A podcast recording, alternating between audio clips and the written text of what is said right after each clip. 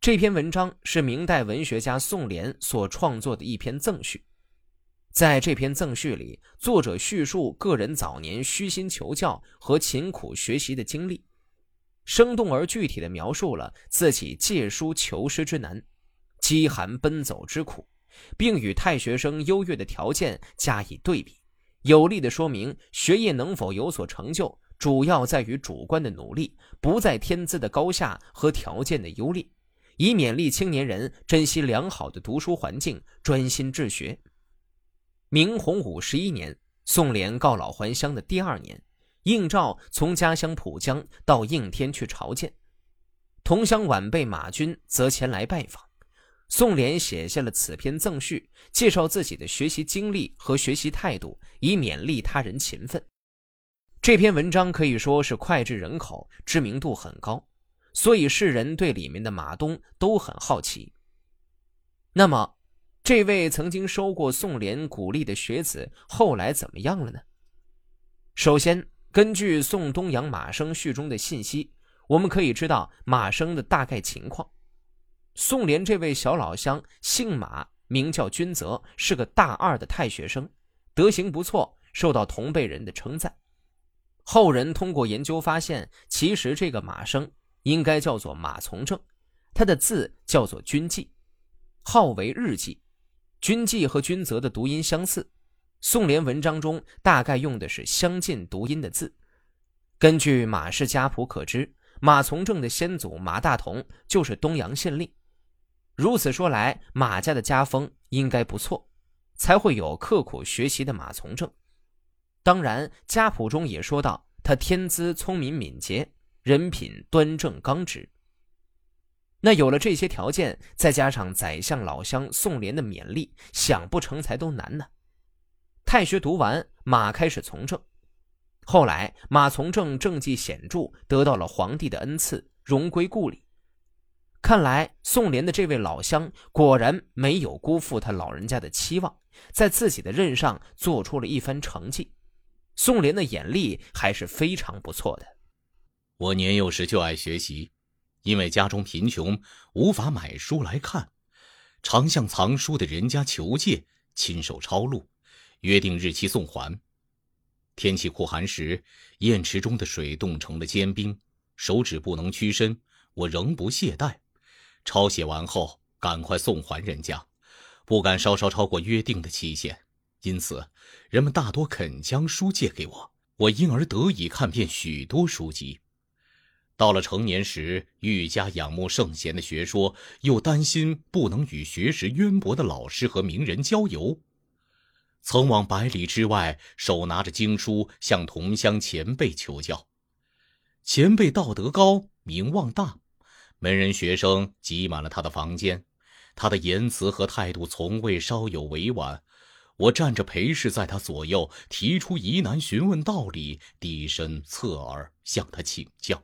有时遭到他的训斥，表情更为恭敬，礼貌更为周到，不敢答复一句话。等到他高兴时，就又向他请教。所以我虽然愚钝，最终还是得到不少教益。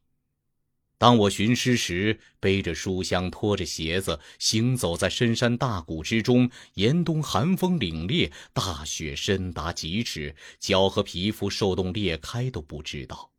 到学社后，四肢冻僵了，不能动弹。仆人给我灌下热水，用被子围盖身上，过了很久才暖和过来。住旅馆主人处，每天吃两顿饭，没有新鲜肥嫩的美味享受。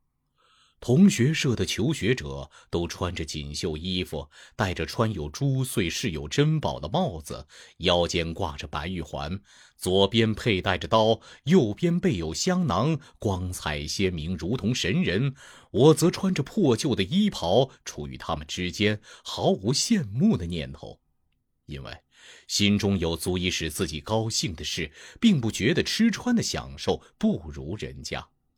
我的勤劳和艰辛。就是这样，现在我虽已年老，没有什么成就，但所幸还得以置身于君子的行列中，承受着天子的恩宠荣耀，追随在公卿之后，每天陪侍着皇上，听候询问。天底下也不适当的称颂自己的姓名，更何况才能超过我的人呢？现在学生们在太学中学习，朝廷每天供给膳食，父母每天都赠给冬天的皮衣和夏天的葛衣，没有冻饿的忧虑了。坐在大厦之下诵读经书，没有奔走的劳苦了。有司业和博士当他们的老师，没有询问而不告诉，求教而无所收获的了。凡是所应该具备的书籍都集中在这里，不必再像我这样用手抄录，从别人处借来，然后才能看到了。他们中如果学业有所不精通，品德有所未养成的，如果不是天赋资质低下，就是用心不如我这样专一，难道可以说是别人的过错吗？东阳马生君泽在太学中已学习两年了。同辈人很称赞他的德行。我到京师朝见皇帝时，马生以同乡晚辈的身份拜见我，写了一封长信作为礼物，文辞很顺畅通达。同他论辩，言语温和而态度谦恭。他自己说，少年时对于学习很用心刻苦，这可以称作善于学习者吧。他将要回家拜见父母双亲，我特地将自己治学的艰难告诉他。如果说我勉励同乡努力学习，则是我的志意；如果诋毁我夸耀自己遭遇之好，而在同乡前骄傲，难道是了解我吗？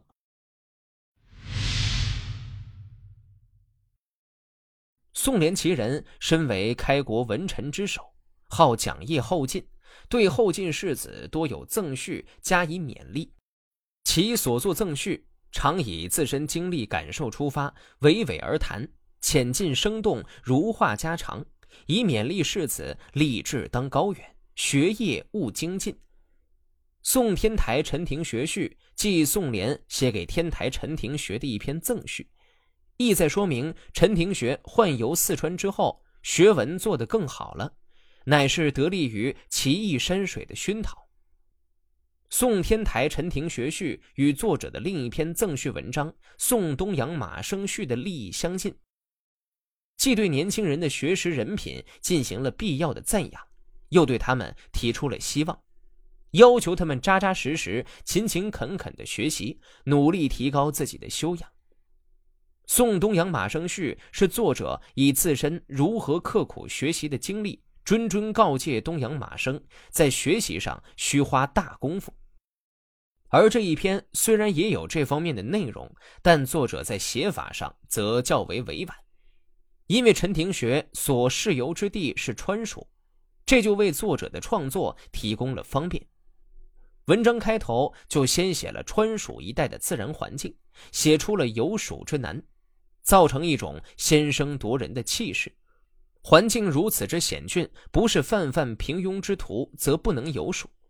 所以说，他赞扬了陈廷学游川蜀的这个行为。但这不是这篇文章最大的特色，重点在最后。宋濂在文中啊，还把自己夸赞了一番。所以说，他写赠序就一个特点：表面上来是写鼓励后辈的，但写到最后，总是不免夸赞一下自己。我国西南部的山水。唯独四川境内最为奇特，然而那里与中原一带相距万里之遥，路上有剑阁栈道之类的险阻，水上又有瞿塘峡和雁滨堆之类的幽剧。骑着马行走在大片竹林之间，山势高峻，接连走几十天也看不到山峦的顶峰。站在高处往下俯瞰。陡峭的山谷有几万尺深，茫茫渺渺，看不到谷底，令人惊恐万状，胆战心惊。从水路走，江中的礁石尖利，波涛险恶，漩涡变化不测。船只稍稍偏离航道，就被撞成粉末，像泥土般下沉。沉船中的人便饱了江中鱼鳖的口腹。通往四川的道路是如此艰难呐，因此，不是做官而又有财力的人不能前往游历，不是饱学之士即使去游览了也不会有收获。若非身强体壮者，到达之后大多会老死在那里。那些喜欢奇山异水的士子认为这是一件憾事。浙江天台籍人士陈廷学军擅长作诗，他以中书左司院的身份屡次随大将北征，立有战功，升任四川都指挥司赵默，从水路到成都。成都是四川的要地。又是杨雄、司马相如、诸葛亮等曾经居住过的地方。凡历代英雄豪杰战斗和驻守的遗迹，诗人文士游览登临、饮酒设赋、赋诗吟咏的地方，庭学军都一一游览。游览之后，就一定会写诗抒发感受，记录景物时事的变迁。因此，他的诗歌在入川之后越写越好。过了三年，庭学军依照惯例辞官归家，在京城和我相聚。他的精神更加饱满，语气更加豪壮，志趣更加高远。这大概是因为从川蜀山水得到的帮助很多吧。我内心很是惭愧，当我年轻的时候，曾经立志要周游天下，只是因学业未成，不得空闲。到了壮年能出游的时候，四方战乱，没有地方可以落脚。即至当今圣明天子兴起，天下安定，四海一家，而我的年纪却越来越老了，想要像庭学军那样去游历，还能实现吗？然而。我听说，古代的贤士如孔子的弟子颜回、袁宪等，大都当年居住在陋室，即使杂草遮没了门户，但他们的志向和义气却始终很充沛，好像足以包容天地万物。这是什么原因呢？难道有超出山水之外的东西吗？庭学君回去之后，试着从这方面探求一下，如果有什么收获，请告诉我。我将不只是惭愧而已。